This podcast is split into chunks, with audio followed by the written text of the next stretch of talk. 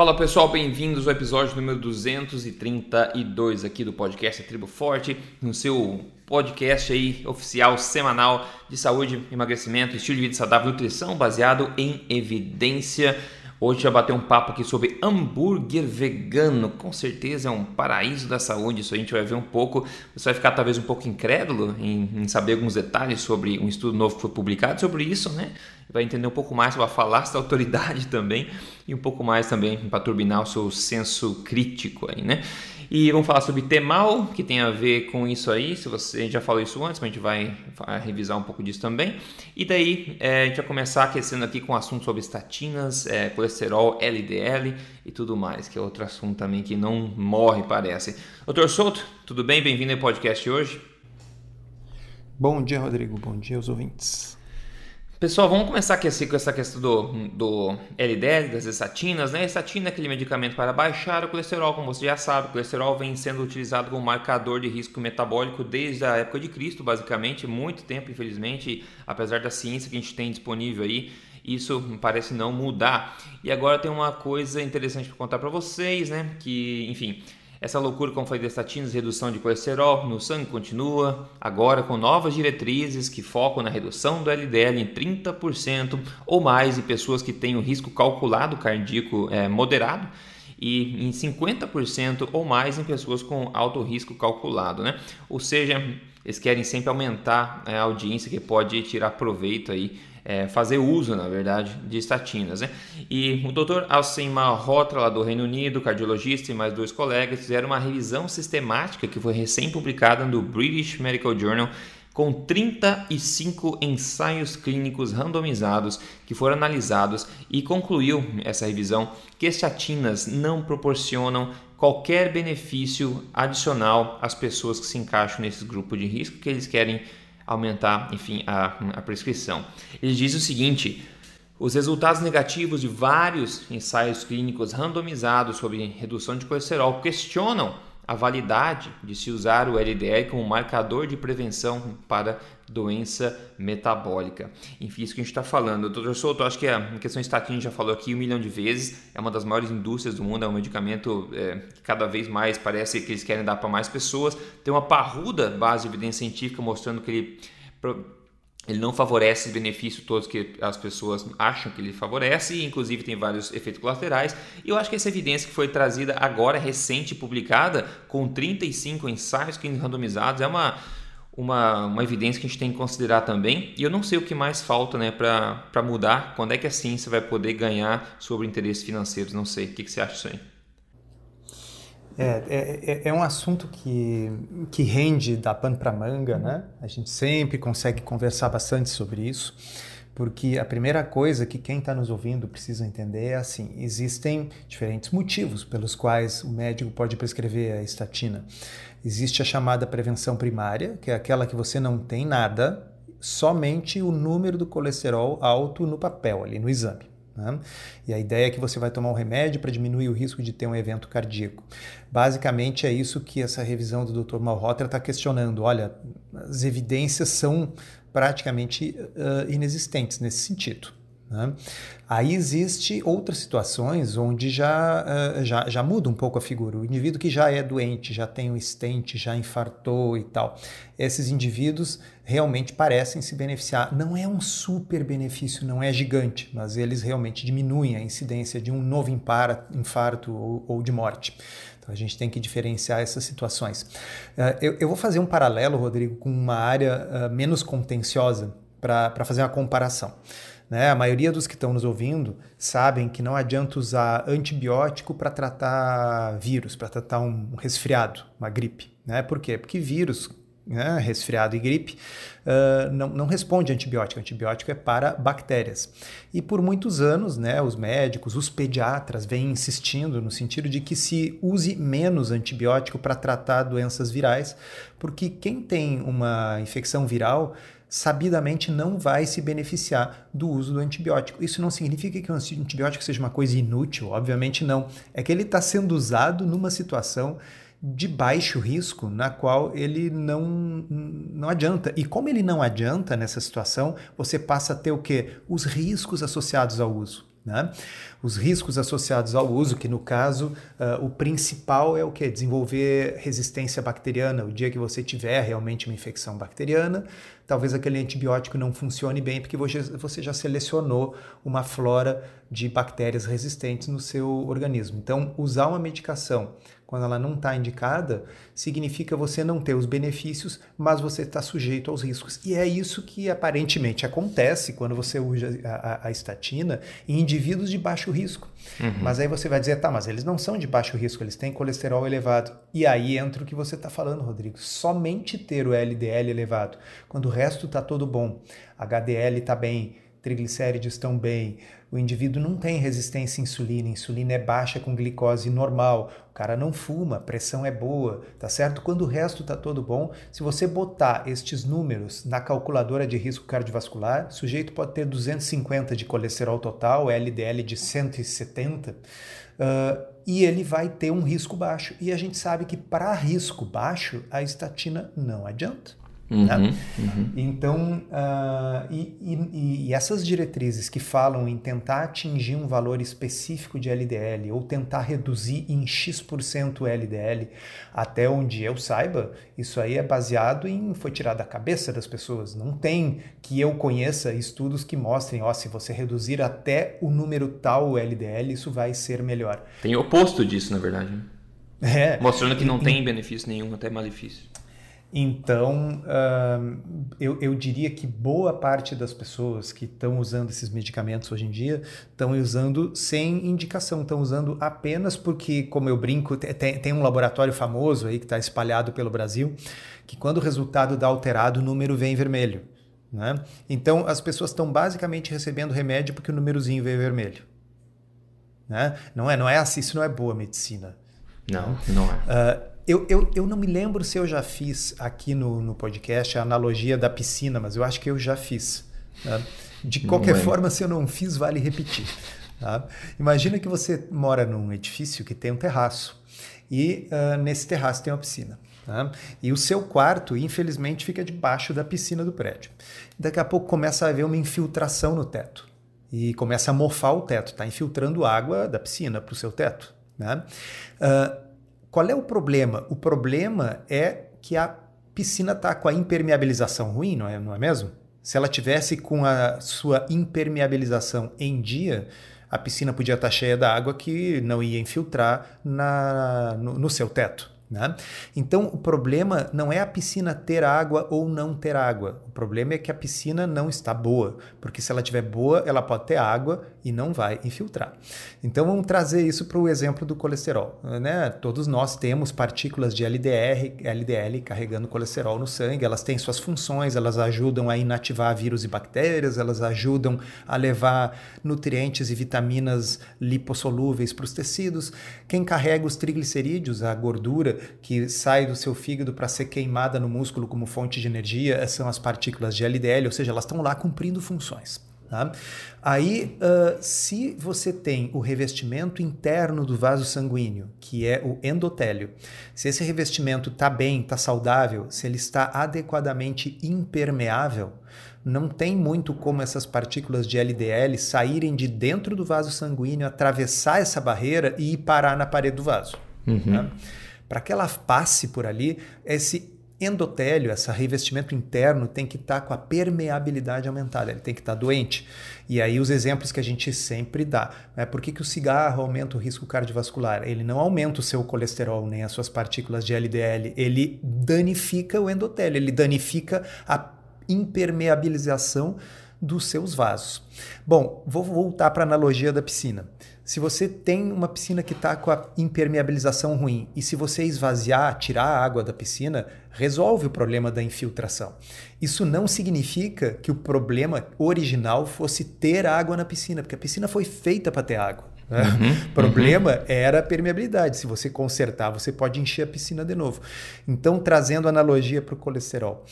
Se o indivíduo está com todos os outros marcadores bons, ou seja, está com o seu endotélio sadio, está com seus vasos sanguíneos com a permeabilidade adequada, você não precisa tirar o colesterol, reduzi-lo com medicamento até aquele colesterol ficar cento e poucos. Né? Claro, se você pegar um indivíduo doente, olha, olha a sutileza do raciocínio, pessoal. O cara é diabético, o cara é hipertenso, ele come mal, não se exercita e ele se recusa a mudar o estilo de vida, ok? Nesse indivíduo, se você reduzir drasticamente o colesterol dele com medicamentos, você vai sim diminuir o risco cardiovascular dele.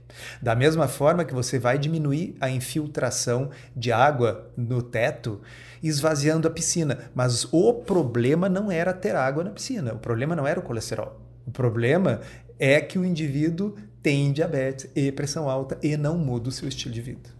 É, né? exato. Então, é isso que ajuda a gente a entender certos uh, paradoxos, né? Poxa vida, mas tem um estudo que mostra que em diabéticos a estatina reduz o risco de eventos cardiovasculares. Sim, mas você sabia que o diabético pode deixar de ser diabético se ele mudar o estilo de vida dele? É, pois é, pois é. É, né? Você esse... sabia que a piscina que está vazando pode ser consertada? Sim, exato, exato. E esse risco positivo suposto que tem em algumas pessoas é muito pequeno, deixar isso bem claro que é muito pequeno, né? E ainda assim dá para ah, contestar sim. isso também, então... É... É, Rodrigo, a gente já falou tantas vezes né, da história do NNT e da necessidade de ter uma discussão uh, aberta, franca com, com, o paciente, de colocar em números, né? Diz assim, olha, o, o seu risco, vamos botar aqui na calculadora de, calculadora de risco, né, ele é um risco estimado tal, né? E se você usar a medicação, ele vai reduzir para X. Muitas vezes a pessoa vai olhar e dizer o que? Precisa tratar 100 pessoas como eu por 10 anos para beneficiar uma? E aí o sujeito diz assim: olha, eu prefiro não. E é um direito dele. Né? Ou veja bem, ele pode dizer, isso, isso é importante, que para ele essa redução, por diminuta que seja, ele acha que vale a pena, porque ele tem muito medo, porque, enfim, ele, pai dele morreu disso e ele, enfim, tem aspectos psicológicos. E acho que está bem. É a chamada decisão compartilhada, né? Não, exatamente, exatamente. O não. que, o que nos, nos irrita e nos deixa na ponta dos cascos, né? É, é o pessoal dizer de forma paternalista e ditatorial que todo mundo que tem um LDL acima de X tem que tomar remédio e que, sabe? Porque assim a, a, simplesmente não é essa acho a interpretação mais correta da ciência, né? De forma alguma, exatamente. Bom, como eu disse, foi um, um aquecimento de LDL, pessoal, porque o assunto aqui principal hoje aqui é hambúrguer, hambúrguer vegano. Ó. Teve um artigo publicado agora no dia 11 de agosto, bem recente, né, no site da Escola de Medicina de Stanford, né, nos Estados Unidos, né, com o seguinte título: Carne de plantas abaixa alguns fatores de risco cardiovascular quando comparado com carne vermelha, diz estudo.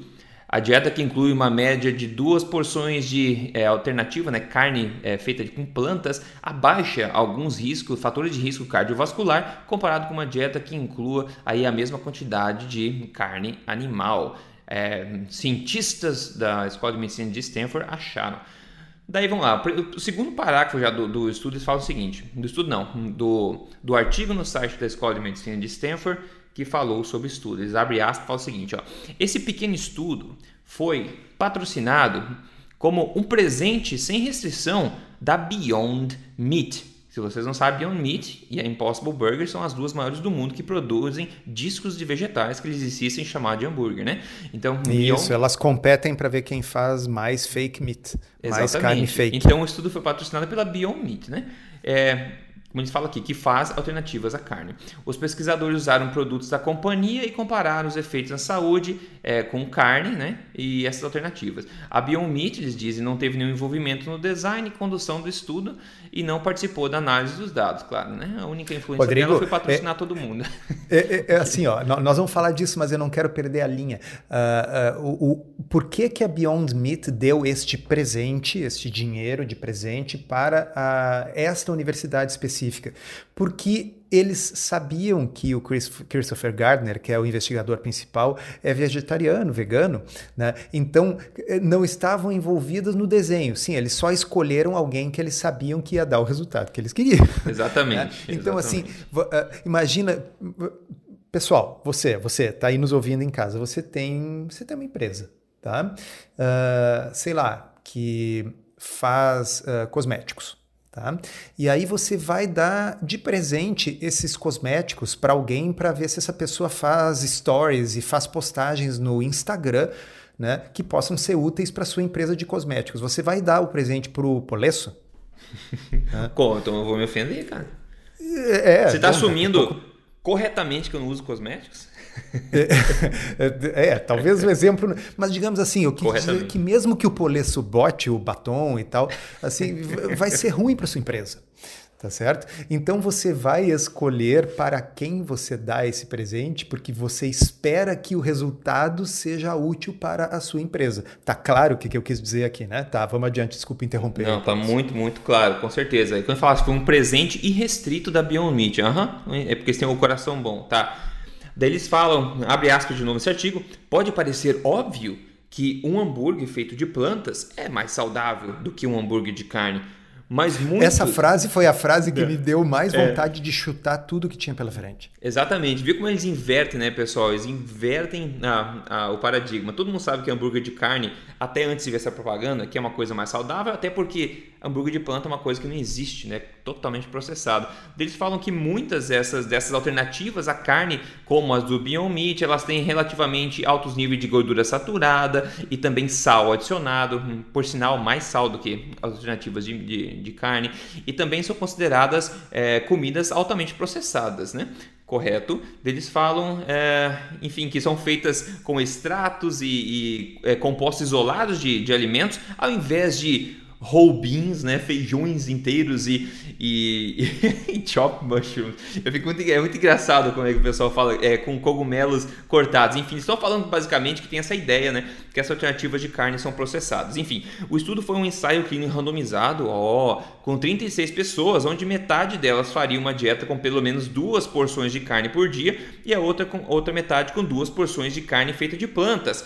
Tudo por oito semanas. O cada grupo iria fazer uma fase. Então, gente que começa com hambúrguer de carne por oito semanas, depois faz hambúrguer vegetariano por oito semanas. Então, dessa forma. O estudo foi publicado no Jornal Americano de Nutrição Clínica, né? Eles isso que eu achei engraçado também. Eles focaram a análise toda como desfecho primário, primário dessa análise do estudo inteiro, o temal, tá? Você vai falar sobre o temal. Então eles já escolheram o marcador que eles já sabiam que ia favorecer, digamos assim, a causa, né? Então eles escolheram o temal. Vai saber por quê, né? Porque, bom, como eu falei, eles já sabiam que ia dar é, resultado positivo. Claro, assumindo que o temal é um fator reconhecido de risco, o que não é verdade. Esse temal, né, esse temal, se ele fosse válido, mesmo se ele fosse um marcador válido de fato, eles ainda assim não conseguiram provar certinho o que eles queriam, porque eles, eles falam no estudo que essa diferença positiva que eles disseram na conclusão do temal só foi observada em quem comeu plantas primeiro, por oito semanas, e depois comeu carne. Mas não foi observada em quem comeu carne primeiro e depois comeu plantas. Então eles não conseguiram provar exatamente o que eles queriam, apesar de tentar todos os jeitos provar isso. Outra coisa, eles assumem que o alto, né, o maior nível de temal no sangue é associado com maiores riscos de saúde, problemas de saúde, que é uma assunção errada. Por quê? Olha só que fator interessante. O peixe é reconhecidamente a maior fonte de temal na dieta humana. Pessoal, o peixe é universalmente aceito como um alimento saudável em todos os estudos que a gente conhece. Até vegetarianos aceitam este fato. E o peixe, como eu falei, é o que mais eleva a temal na dieta humana. Então, como pode o temal mais alto no, no, no sangue ser algum problema? E foi justamente isso que eles quiseram, que estavam é, querendo provar. Ainda sobre o temal, um estudo postado no jornal Diabetes em 2019 investigou uma suposta associação causal do temal. Será que ele causa problemas cardíacos, diabetes, etc? E concluiu que altos níveis de temal não foram associados né, de forma causal a esses problemas. Então tem estudo mostrando isso, tem a questão do peixe falando também que vai totalmente contra isso. E uma limitação interessante aqui também, doutor Sou, não sei, eu estava lendo o estudo, ele fala assim, uma limitação foi que eles fizeram. teve a inclusão nos dois grupos que participaram, né? A inclusão e a permissão, no caso, das pessoas de ingerirem o quê? Frango e peixe no estudo. Porque ambos, né? Ambos eles têm, fazem, têm diferentes impactos no temal, né? E eles assumem que isso fez a diferença entre a intervenção planta e a intervenção animal um pouco menos contrastante, né? E agora pensa, as pessoas que estavam comendo tubos de vegetais versus as pessoas comendo hambúrgueres de carne, né? Esse grupo, enquanto estava seguindo esse, essa parte vegetariana de comer esses hambúrgueres vegetais, você acha que essas pessoas também talvez comeriam menos peixe, né? Já que elas estavam fazendo um experimento, digamos, vegetariano? Provavelmente, né? Então você come menos peixe, você abaixa também o temal. E as pessoas estão comendo hambúrguer de carne, elas vão continuar comendo o frango dela e o peixe dela normal, porque elas não estão fazendo um experimento é, vegetariano. Então, só isso, na minha opinião, coloca abaixo completamente esse péssimo estudo. Mas, de novo, doutor Souto, acho que você pode falar um pouquinho aí.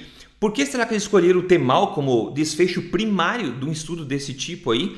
E mesmo assim deram um tiro no pé e quando você lê a conclusão do estudo, você vê, assim, consegue enxergar a cara, de, a pachorra dele de tentar maquiar uma coisa que é imaquiável. Ah, o, o, nós tivemos um episódio muito divertido no passado, onde a gente cunhou aqui a expressão o temal e o tebom. Exato. Né? que era uma brincadeira, pessoal, justamente para mostrar que uh, nos estudos em que se mostrava que a carne vermelha estava associado com o aumento dessa substância uh, temal, uh, se dizia os motivos pelos quais o temal é um fator de risco cardiovascular. Aí, outros estudos nos quais se mostrava que o peixe aumentava o temal, se mostrava por que, que o temal estava associado com coisas boas. Exato, e aí, mesmo assim, temal. Mas ele, mas ele é ruim ou ele é bom? Ele é o temal ou ele é o tebom?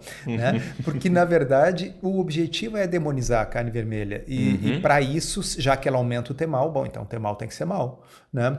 Agora, quando você descobre que plantas, por exemplo, podem, em determinadas circunstâncias, aumentar uh, o temal, ou, no caso, o peixe, que, como você muito colocou, universalmente, em todos os estudos observacionais de coortes, em todos esses estudos de epidemiologia nutricional, o peixe está sempre associado com bons desfechos, com redução de doenças, com redução de doença cardiovascular e de mortalidade. Bom, e o peixe aumenta o temal não é um pouco, é muitas vezes mais do que a carne vermelha. Sabe uma né? curiosidade, só enquanto você está falando do torçoto, porque eu acho que fecha bem com isso. É sempre legal a gente olhar os fundamentos por trás, o que é de fato alguma coisa fundamentalmente falando. O temal, pessoal, por isso que ele é mais alto em peixe também, ele tem um papel muito importante na estabilidade das proteínas. E no caso do peixe, como é um animal que vive, obviamente, embaixo d'água e está submisso aí, está é, tá suscetível à pressão, à pressão da água, à pressão do oceano, esse, o maior nível de ter mal nesses animais, ele acaba meio que contrabalanceando essa pressão do ambiente externo, estabilizando mais a proteína da carne desses animais. Então é por isso que ele tem um pouco mais de concentração de mal do que outros, é, outros animais. Então é impossível que seja uma coisa ruim, né? Ou seja, uh, eu poderia olhar esse estudo e dizer uh, os que comeram carne de verdade tiveram uma elevação do temal comparado com os que comeram carne fake. E eu diria assim: olha, sinal que carne de verdade é o que você deve comer. Exato. Afinal, uma coisa que está associada muito mais com o consumo de peixe, que por sua vez está associada. É, então, esse vocês veem que eu estou falando associado, que por sua vez está associado. Sabe qual é o problema disso? É que temal não é um desfecho concreto. Vocês que já nos escutam há bastante tempo conhecem essa conversinha. Quem começou a escutar há menos tempo, existem dois tipos de desfecho que interessa: desfecho concreto e desfecho substituto. Desfecho concreto é, é coisas que interessam realmente para o ser humano: morte, infarto, uh, amputação, hemodiálise. Né? Então, se você faz um estudo uh, que uh, comparando aí o hambúrguer de verdade com o hambúrguer fake e descobre, sei lá, que as pessoas morrem menos depois de uh, 20 anos, né? aí isso interessa. Tá? Porque isso é um desfecho concreto. O temal, ele, ele é um desfecho substituto. O que, que significa isso? Ele, ele é um desfecho que você usa para substituir aquele que realmente interessa. Só que o problema é o seguinte, aí você entra nesse tipo de discussão. Sim, ter um temal maior é bom ou ruim? Né? É a brincadeira, é ter mal ou ter bom. Por quê? Porque, poxa vida, ele está associado com outras coisas que todo mundo acha que é bom, como o consumo de peixe também. Então, no fundo, Rodrigo, vamos agora assim dizer o que, que aconteceu. Eles tinham que encontrar algo que fizesse com que o hambúrguer do patrocinador parecesse uhum. melhor. Tá? Uhum. Então, você vai escolher o quê? Um marcador que você sabe que é característico uh, do consumo de carne ou de peixe, tanto faz. Tá? Por quê? Porque aí ele vai dar mais alto no grupo que come carne. Tá? Aí basta você, uma vez encontrando o óbvio, né? Imagina que eu tivesse, sei lá, comparando o consumo de carne com o consumo de batatas e o marcador que eu escolhesse fosse glicose. Tá? Eu, obviamente, encontraria um aumento de glicose na batata e não, no, e não na, no, na carne. Tá? Então, aqui eu queria mostrar que o hambúrguer fake do patrocinador era melhor. Então eu vou escolher um marcador que eu sei que vai dar diferente no sangue de quem comeu o de carne, e aí depois o trabalho é simplesmente alegar que esse marcador aumentado seja ruim, muito embora tenha outros estudos que mostram que ele é bom, mas aí você cita só os que é ruim, e aí depois diz aquela balela ali que ah, o, o, o, patrocinador deu a grana toda, mas não teve nenhuma influência. A influência inclusive em escolher escolher um pesquisador que pensa que nem você. Isso é influência também. Com certeza, com certeza é influência. Né? Imagina assim, pessoal, essa coisa que se discute muito nas campanhas eleitorais do Brasil e tal, né? se uh, determinadas empresas darem, uh, fornecerem doação para determinados candidatos. Por que, que uma empresa dá uma doação para um é, candidato? Só porque ela é legal? Bom, coração bom. Né?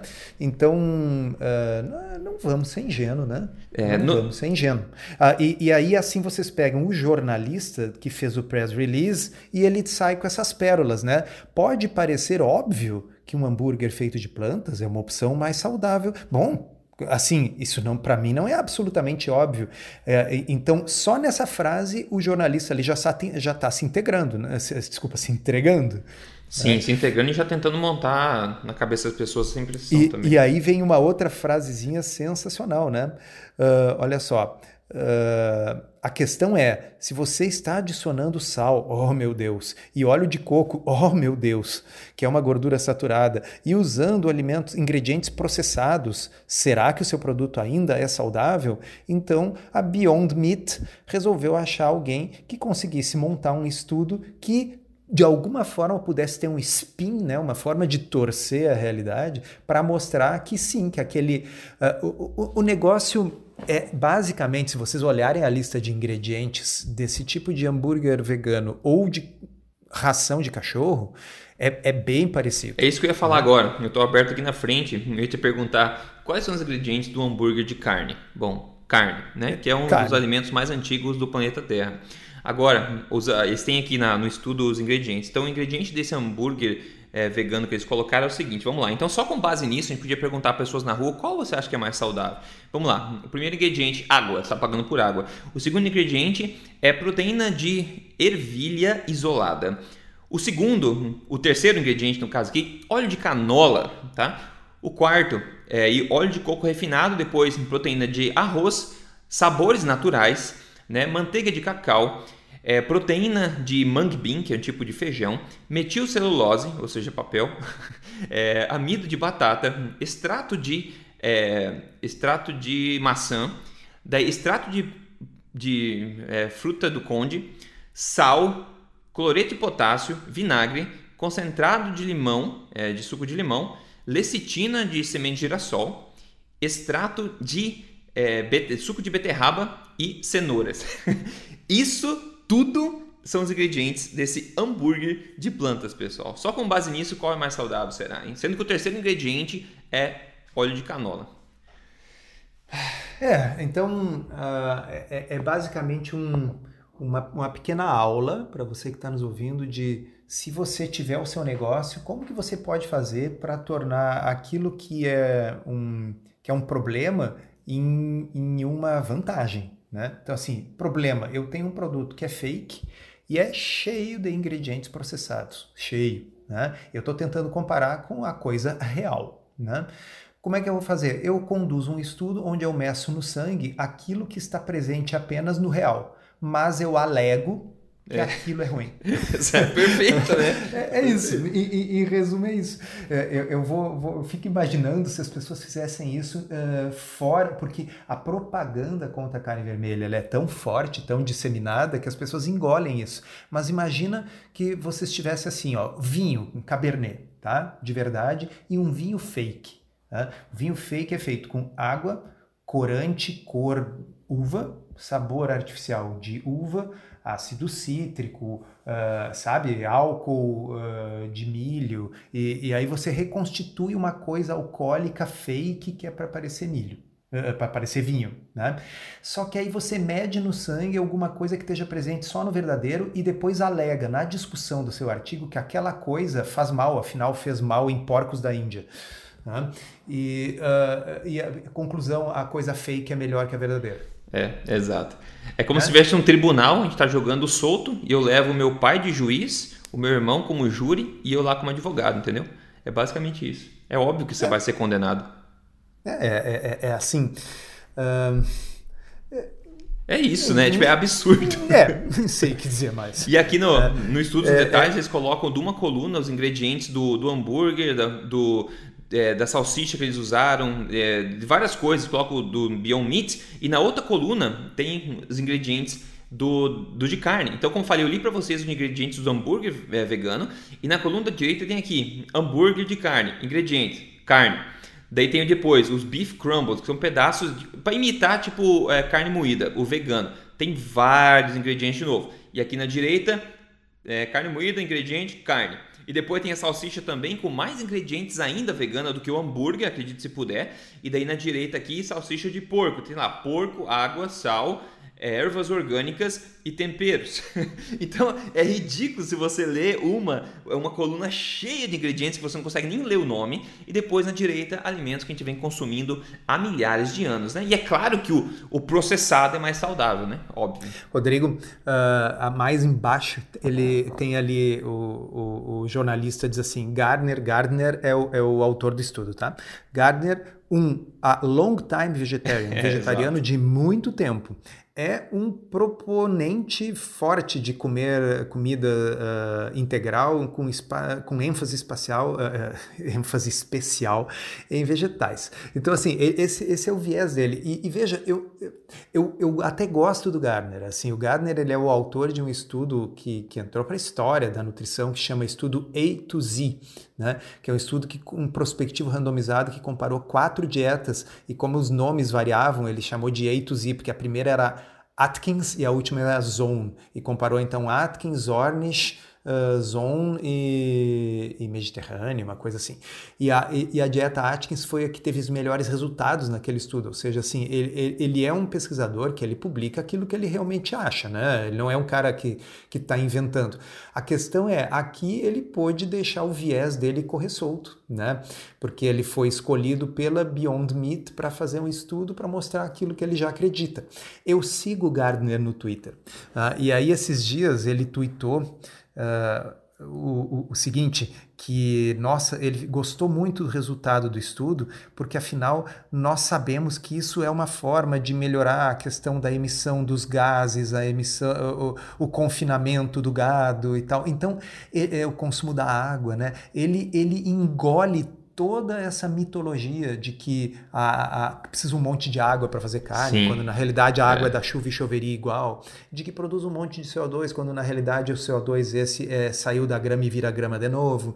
Né? Uh, e então ele é um sujeito que ele está dentro dessa ideologia e o estudo que ele produz é uma reprodução disso, né? Com certeza. Então ele Aqui... não é má pessoa, ele é, é, é ele é um cara é que está dentro, é. dentro da ideologia, entendeu? Exato. Está dragado pela ideologia. Exatamente. Ele fala aqui nesse, né, nesse artigo, inclusive, falou assim: neste ponto nós não não estamos certos que o temal é um fator causal ou somente uma associação. Então ele sabe. Por isso que eu falei que é tapado, porque com certeza ele está tentando evitar pensar muito sobre esse assunto, senão a carreira dele inteira pode vir abaixo, né? Mas eu acho que o pessoal entendeu bem é, um pouco mais sobre isso. Não importa se é de Stanford, de Harvard, do Papa, não importa. Você tem que questionar sempre as evidências. Como todo ser humano, todo mundo está pode ser vítima de ideologia, pode ser tapado, enfim, apesar de ser inteligente e bem intencionado. Né? Então tem que questionar sempre as evidências. Quando você faz as coisas certas, aí segue as evidências, uma coisa natural que faz sentido evolutivo, você vê resultados como a da Sandra Brito aqui que mandou, ó, perdi 10,5 quilos e perdi medidas, nunca pensei em ficar tão feliz em dois meses e meio. Ela mandou a foto do antes e depois, menos 10,5 quilos, seguindo alimentação forte, focada em emagrecimento. Se você quer ajuda para seguir isso passo a passo em três fases, baseado em evidência, você pode entrar em código emagrecerdeves.com.br e ver o vídeo lá. Se te interessar, você pode é, entrar também. Maravilha. Doutor Souto, o que, que você vai degustar agora no almoço? Sexta-feira, Rodrigo, normalmente a resposta tem sido sempre a mesma, né? Que eu vou dar uma passadinha no açougue ali da Opa. esquina. Mas eu tô na dúvida se eu vou comprar um churrasco feito na hora ou se eu vou comprar uma carne fake feita de concentrado de ervilha. e com óleo de canola. É, é com óleo de canola. É muito tentador. E, né? e, e, com beterraba, que é para parecer vermelho. É, água, basicamente. O primeiro ingrediente é água. eu acho até engraçado que eles colocam primeiro. Pra quem eu já comprei uma vez que eu fiz um teste no YouTube lá, eu testei esse hambúrguer vegano. Quem procurar hambúrguer vegano, Rodrigo vai achar o vídeo lá. Eu provei, ele realmente é uma coisa meio paposa. Assim, você pega, ele é cheio de água, você deixa ele em cima, ele vai vazando água. Hum, é um negócio bizarro, assim. Tem cheiro artificial, tem textura artificial. É que, Rodrigo, eu também estou muito preocupado com, com o meio ambiente. E aí eu fico imaginando que aquelas hectares e hectares de plantação de monocultura de ervilha uh, com pesticidas e herbicidas que eliminam absolutamente toda e qualquer forma de vida vegetal ou animal além da ervilha, eu acho que aquilo vai ser melhor para o ambiente do que eu pegar uma vaquinha que pasta na grama. Que, que bebe água da chuva em vez de irrigação. Que bebe né? água da chuva, né? que tem aqueles passarinhos atrás ali bicando exatamente, do cocô exatamente. da vaca. Eu oh, acho que aquilo Deus. tudo é, é, é, é, muita biodiversidade, isso não pode ser bom. Eu gosto mesmo é de uma monocultura assim, de ervilha e, e de, de mais que tem de arroz também, porque arroz é bom pelo seguinte, arroz precisa irrigar, né? com um monte de água.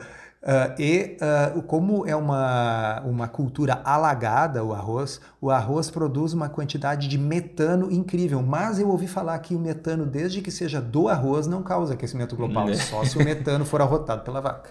É, é outro ter mal e ter bom, exatamente. É, é absurdo, pessoal. Quando você começa a pensar, mesmo a nível básico, você começa a questionar tudo que a gente acha que está certo por aí e a gente começa a descobrir realmente como o mundo funciona, né? Que nós somos marionetes se a gente não fizer isso. Hoje eu vou comer um, um camarãozinho aqui, que eu acho que um carneiro que sobrou da panela de pressão também. Vou degustar isso aí. Bom demais, simples, barato, tranquilo.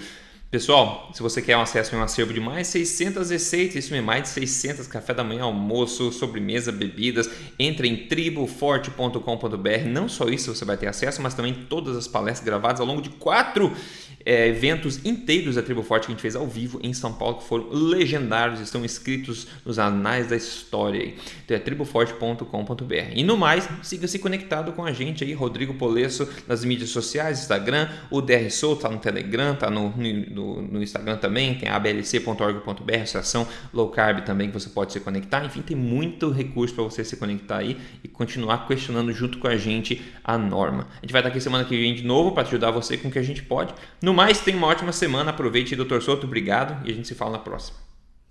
Abraço, até a próxima.